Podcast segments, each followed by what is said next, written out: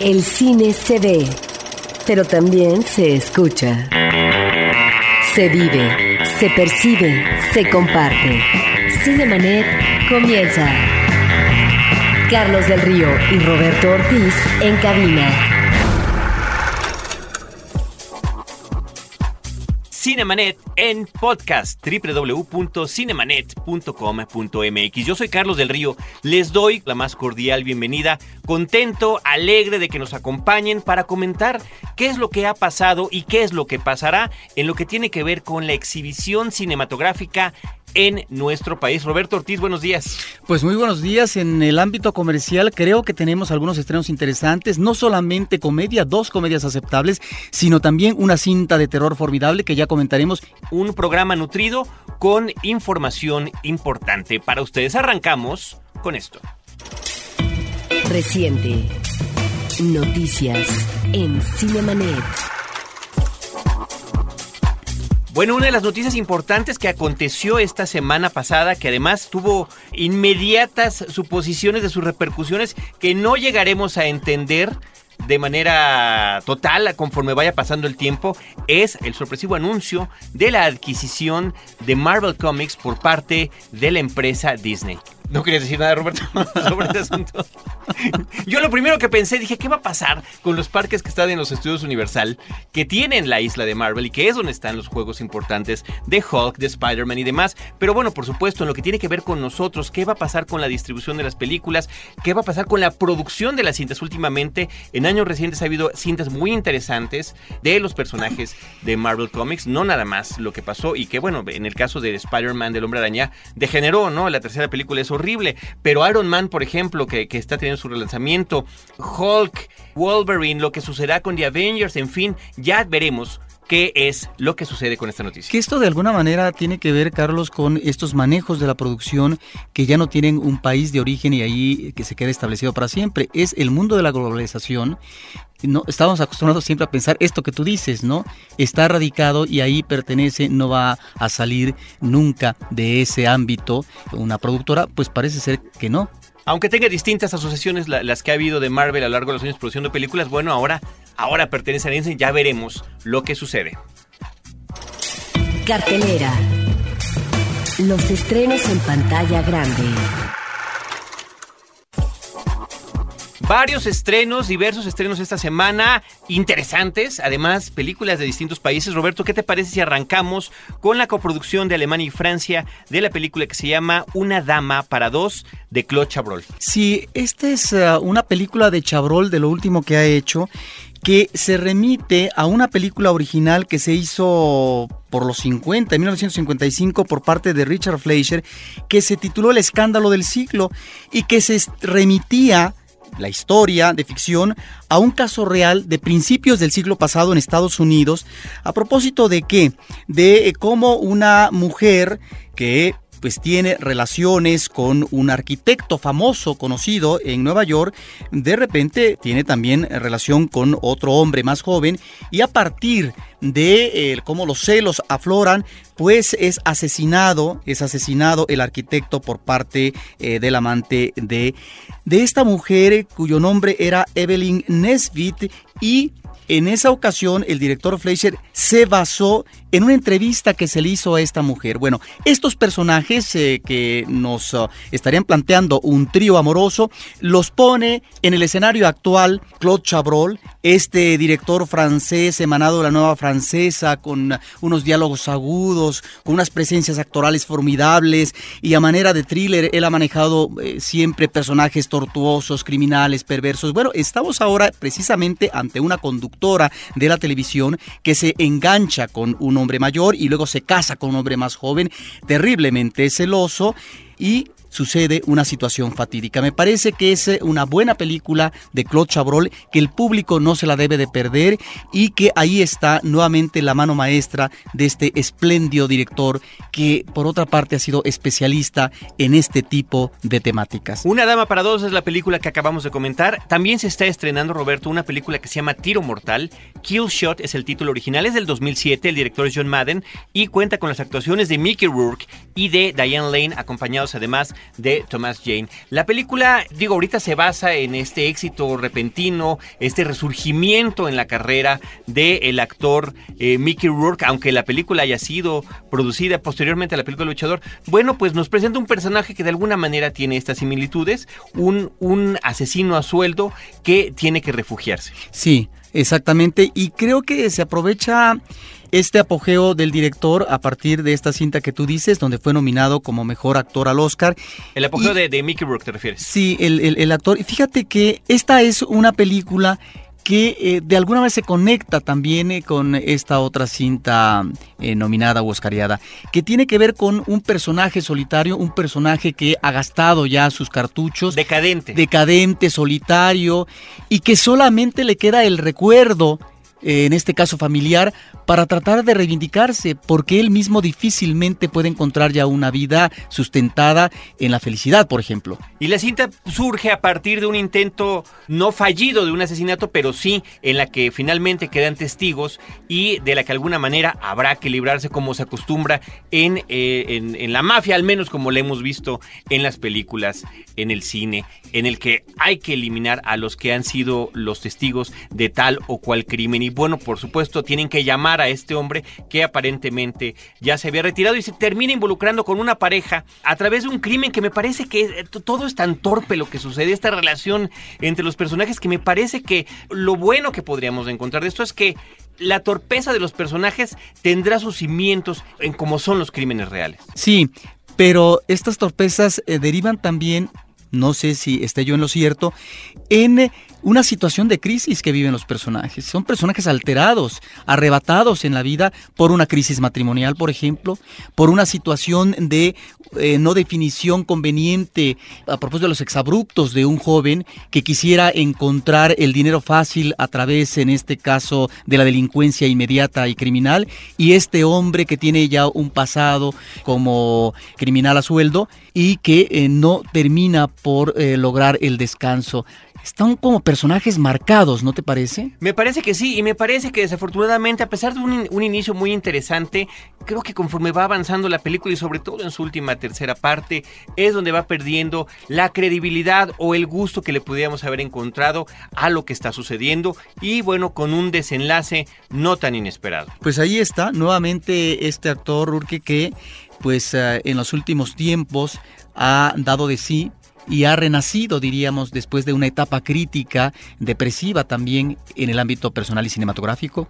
Mickey Rourke y Diane Lane en Tiro Mortal Killshot del 2007 también se están estrenando esta semana la película mexicana Me Importas Tú y Tú de Adolfo Martínez Solares y Adolfo Martínez Orsinski con Marcos Valdés y se está estrenando una animación más de campanita, aunque se estrena con el título Tinkerbell y el Tesoro Perdido.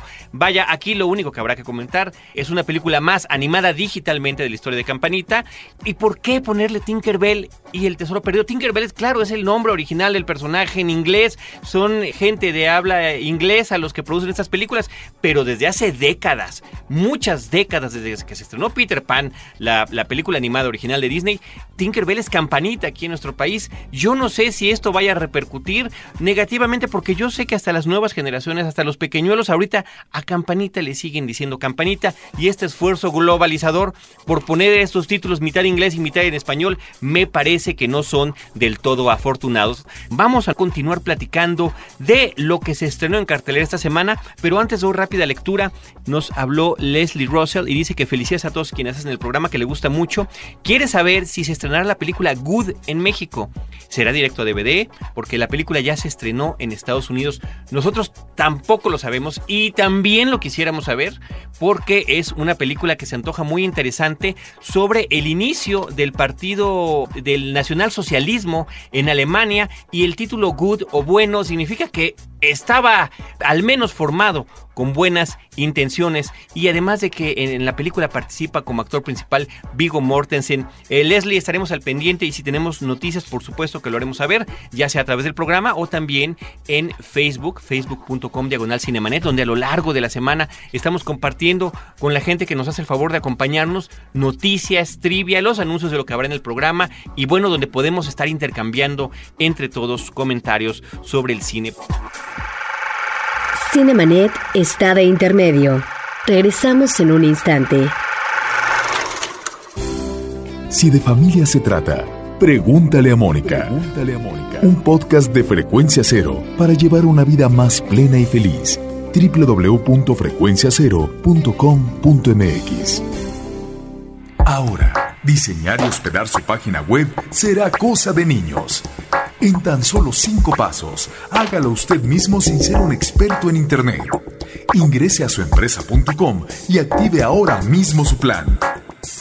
Suempresa.com, líder de web hosting en México. En la historia. Acompaña a Roberto Jiménez a recorrer México en la historia. Porque La Máquina del Tiempo es un podcast de frecuencia cero. www.frecuenciacero.com.mx Cinemanet. Continuamos con una comedia que creo que nos sorprendió a los dos gratamente. No es de lo mejor que hay, por supuesto, en lo que tiene que ver con comedia romántica, pero bastante aceptable. Me refiero a La cruda verdad de Ugly Truth de Robert Luketic con Catherine Heiger y Gerard Butler. Sí, es una comedia sui generis porque eh, combina no solamente el aspecto romántico, ahí está una posibilidad de romance de dos personalidades opuestas, sino al mismo tiempo la gracia eh, y el descaro, diría yo, de ciertos diálogos formidables, muy jocosos, que tienen que ver con la sexualidad. Algunos dirían que la película es misógina a propósito de los comentarios de un personaje masculino eh, muy importante que va a tener una sección en un programa noticioso eh, televisivo, pero que estos diálogos que me parece que son chispeantes, que están muy bien eh, armados. Y, eh, y políticamente incorrectos, claro. como se insiste a lo largo de toda la película. pero que están develando situaciones que tienen que ver con las inquietudes de la sexualidad. ¿Qué tiene que ver la sexualidad con el amor o las emociones, eh, en este caso del afecto, sí o no? Me parece que en ese sentido, en donde se gana mucho, es en el terreno precisamente del ingenio que tienen estos diálogos, Carlos. Sí, no, y fíjate que yo creo que sería. La película no nos ofrece particularmente ninguna novedad en absoluto en lo que tiene que ver con este encuentro de dos personas que renuentemente terminarán enamorados. Eso lo sabemos desde que vemos el póster, desde que vemos a los protagonistas, desde que vemos los cortos, porque claro, no se caen bien desde el principio. Pero yo repito lo que siempre he dicho desde que vivo en Harry Met Sally, cuando Harry encontró a Sally, o Harry y Sally, o como le quieran llamar por los distintos títulos que ha tenido en México. No se trata de eso. No es una película de suspenso, de saber qué va a pasar. No, es cómo va a suceder eso. Lo que puede aportar esta película, tomando como referente, entre otras cosas, una escena de un orgasmo eh, de When Harry Met Sally en un lugar público, ¿no? Sería esto que estás comentando, Roberto. Ya hemos platicado mucho de- del sentimentalismo, ¿no? ¿Cómo influye el aspecto sexual en la relación de pareja? Ahora, ahí encontramos también, creo, una mancuerna actoral que funciona muy bien. A ti posiblemente no te gusta mucho la actriz, pero me parece que aquí está espléndida. Y esa escena, efectivamente, que tú mencionas, me Y que parece... salen los, en el tráiler de la película, en los avances. Me parece que es eh, una de las extraordinarias escenas que hemos visto en los últimos tiempos que tiene que ver con esa necesidad un tanto, digamos, oculta o un tanto reprimida eh, por parte de una mujer que apenas, tal vez, va a comenzar a incursionar en el festín sexual después de nueve o diez meses de que no ha tenido relaciones. Parece que son 11. Yo rápidamente quiero mencionar que efectivamente, como dices Roberto, Catherine Heigl no es de mis actrices favoritas. Yo simplemente no entendía por qué estaba apareciendo película tras película, ninguna particularmente exitosa. Bueno, no exitosa comercialmente sí, pero ninguna trascendente. Bueno, esta más o menos, más o menos, pero creo que está muy bien en su papel. Y efectivamente la marcó en la casa con Gerard Butler, que es verdaderamente encantador en la cinta. Es muy disfrutable. Una de las sorpresas que encontramos esta semana en la cartelera comercial, La Cruda Verdad. También se está estrenando otras dos películas, pero que las consideramos como algo particularmente especial. La Palomita de Oro. Película de la semana. Película de la semana que no siempre tenemos la famosa palomita de oro, o sea, una cinta que tanto Roberto como un servidor, en vaya que los dos conductores están de acuerdo en que trasciende de todas las demás, resulta ser una de las más comerciales y publicitadas. Recientemente se trata de La huérfana, Orphan, de eh, Jaume Colette Serra, con Vera Farmiga, Peter Sarsgaard e Isabel Foreman. Sí, es una película que combina muy bien el elemento de la sorpresa, pero también el elemento del suspenso. Eh, desde el principio, eh, la película nos maneja un clima en donde parece ser que algo ominoso va a venir. No lo sabemos a ciencia cierta de qué se trata. Durante media hora así sucede, pero ya está establecido un clima que nos está llevando a una tensión. Eso me parece que ya de entrada eh, nos marca un manejo narrativo extraordinario por parte de la dirección y después entra el horror. Y el horror que no va a dejar descanso al público. Y que efectivamente, a pesar de que la película tiene sus dos horas de duración, lo que hace este director catalán, Jaume Colet Serra, con la película, me parece que es impresionante. En lo que se refiere a lograr efectivamente volver a asustar al público. Y lo hace, creo que de una manera no tan sutil, porque al principio empieza con estos falsos sustitos que son tan comunes en las películas de horror contemporáneo, en las que están recurriendo a una serie de clichés que ya han sido utilizados una y otra vez, pero aquí lo importante de la historia es y fíjate, coincide con, con, la publicidad. Al fin, qué bueno que coincida con lo que se está publicando la película.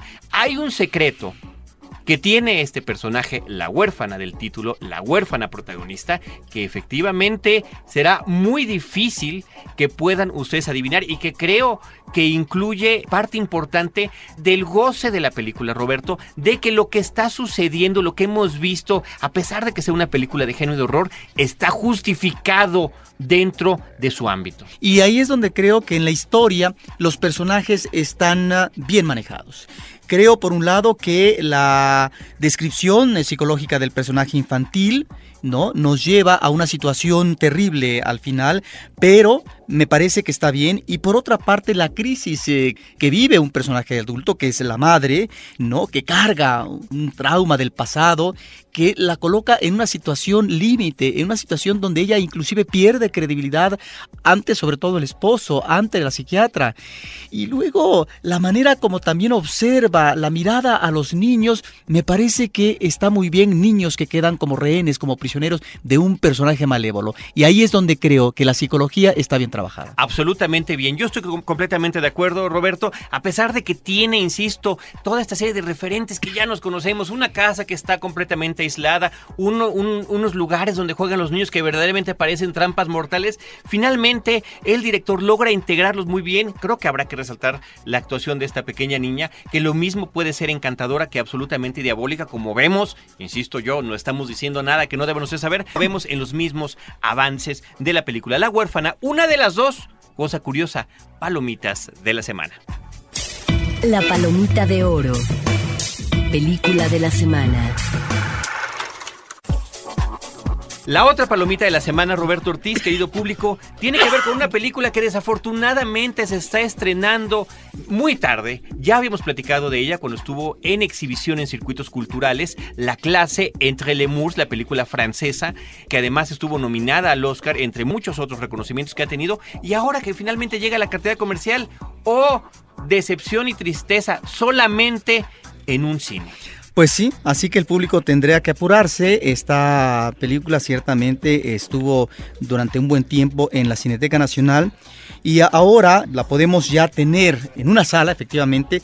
Es una cinta de Loren Cantet que me parece que es un director muy interesante y que nos remite la, cinta a lo que son los pormenores dentro del salón de clases. Son chicos adolescentes que será de 14, 15 años, ¿no? Y es esta relación dificultosa, contradictoria que tiene el maestro con sus alumnos. Alumnos de diferente procedencia geográfica, son algunos de ellos emigrantes.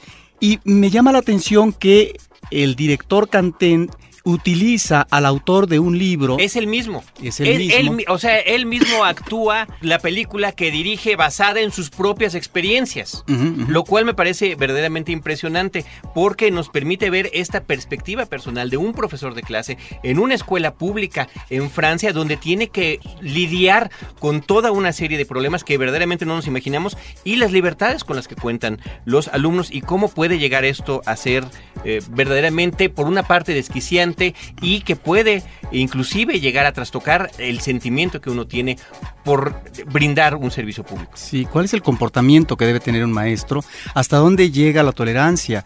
¿En qué momento el maestro puede incursionar en un ámbito que no le corresponde? Pero lo que pasa es que es muy difícil en el caso de la enseñanza, es decir, cómo lidiar con adolescentes eh, que tienen toda una serie de deseos, de afanes, eh, de contradicciones, hasta traumas de tipo familiar. ¿Realmente se puede actuar con la sensatez en términos eh, de la didáctica? Es muy difícil. La clase Palomita de Oro esta semana en lo que tiene que ver con los estrenos comerciales. Chequen por favor sus carteleras en los periódicos porque solamente está en una sala cinematográfica. Nosotros estamos llegando ya a la culminación de nuestra edición. Le agradecemos a todo nuestro equipo de producción, a Paulina Villavicencio, Celeste North, Abel Cobos que está encargado de nuestra versión en podcast y la invitación para que visiten cinemanet.com.mx. Ahí están todos nuestros programas en podcast. Ya rebasamos los 350 desde los casi cuatro años que tenemos realizando este programa y también eh, facebook.com diagonal cinemanet donde podemos estar en contacto con ustedes a lo largo de, la semana. Desde estos micrófonos, Roberto Ortiz y un servidor Carlos del Río, les eh, agradecemos su atención y les recordamos que los esperamos el próximo sábado a las 10 de la mañana en Horizonte con cine, cine y más cine. Cinemanet termina por hoy. Más cine en Cinemanet. Frecuencia Cero, Digital Media Network, www.frecuenciacero.com.mx. Pioneros del podcast en México.